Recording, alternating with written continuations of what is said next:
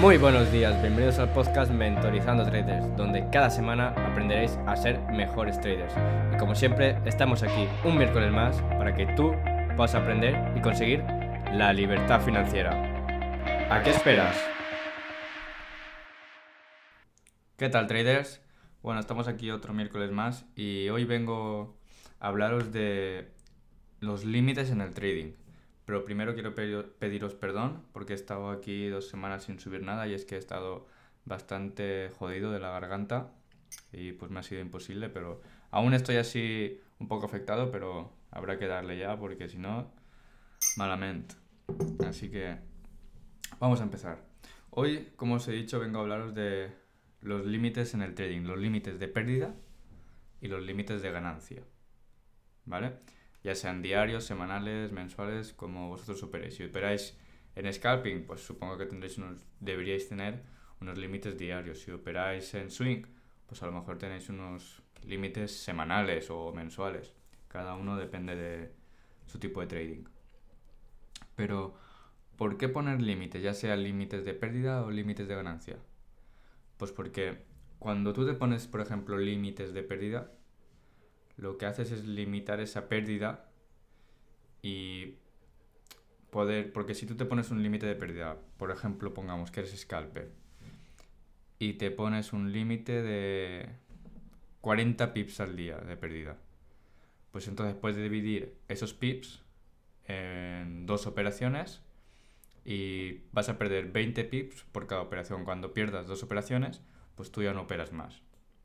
Y con esto lo que tú haces al fin y al cabo es proteger tu cuenta, porque si tú no tienes un límite de stop loss, lo que va a ocurrir es que vas a empezar a perder mm, operaciones y no vas a decir, bueno, he llegado a mi límite, voy a parar, mañana será otro día. No vas a hacer una, dos, tres, cuatro, cinco.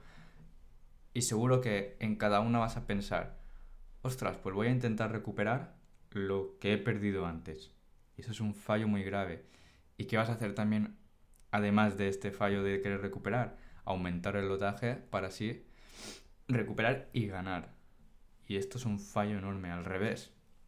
E, si tú pierdes una, dos, tres operaciones, ves que te está saliendo un día súper malo, en vez de aumentar el lotaje para recuperar y encima ganar, lo que tienes que hacer es disminuir el lotaje. Y decir, bueno, pues si me arriesgo, me arriesgo, pero con mucho menos lotaje porque estás viendo que hoy no es tu día.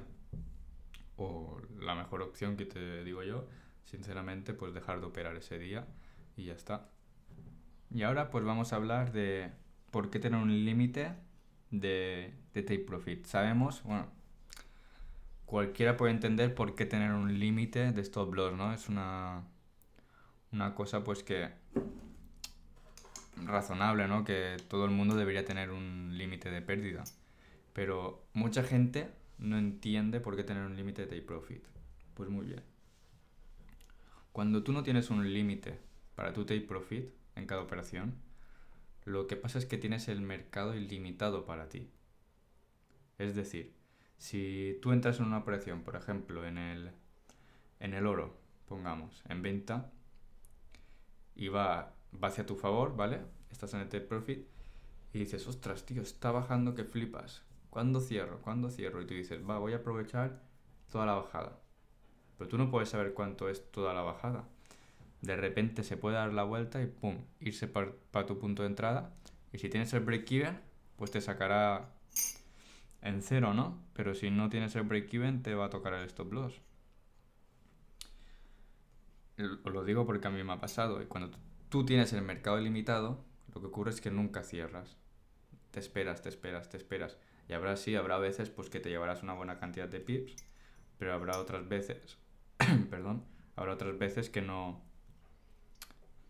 te llevarás o break even o stop loss.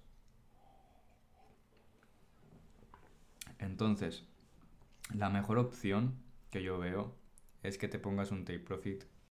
Digamos, estamos hablando de que antes eh, poníamos 20 puntos de stop loss.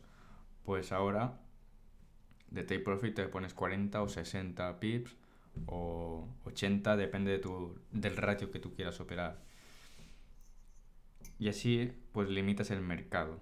cuando llega tu operación a, pongamos que utilizas un 1.3 a 60 pips, pues tú ya estás fuera, te has llevado tu parte del, del día y ya está.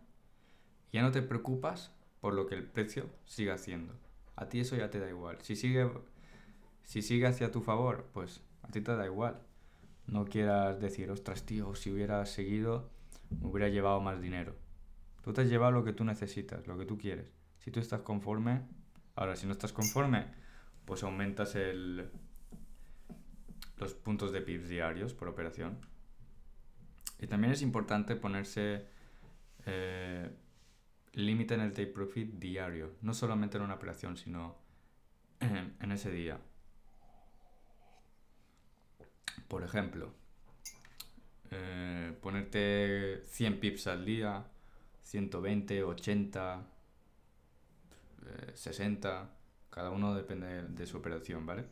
Y cuando ese día ya has hecho, pongamos que te has puesto un, un límite de 100 pips de take profit en todas tus operaciones ese día, bueno, ese día y todos los demás días, pues cuando llegas a ese take profit, pues te despegas de las pantallas, tú ya te has ganado tu jornal, digamos, y ya puedes decir, pues ah, me lavo las manos, he hecho mi trabajo bien y me voy a disfrutar el resto del día.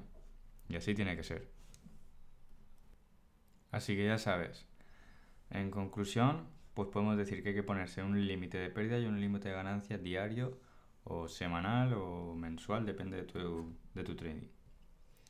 Y ponlo en práctica y verás cómo empiezas a tener mayores resultados.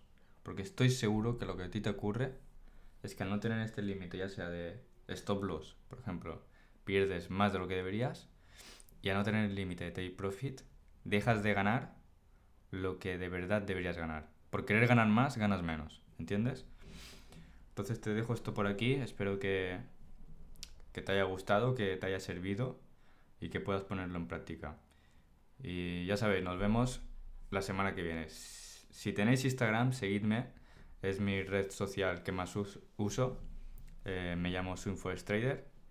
Y allí cuelgo pues mi día a día, subo mis operaciones. Hay días que no subo nada, hay días que sí. Suelo subir, intento subir todos los días y suelo ser bastante transparente e intento subir todas mis operaciones.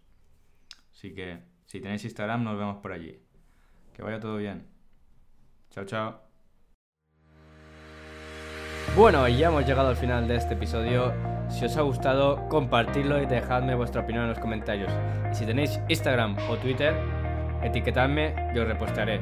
Nos vemos el miércoles que viene. La meta es ser libre.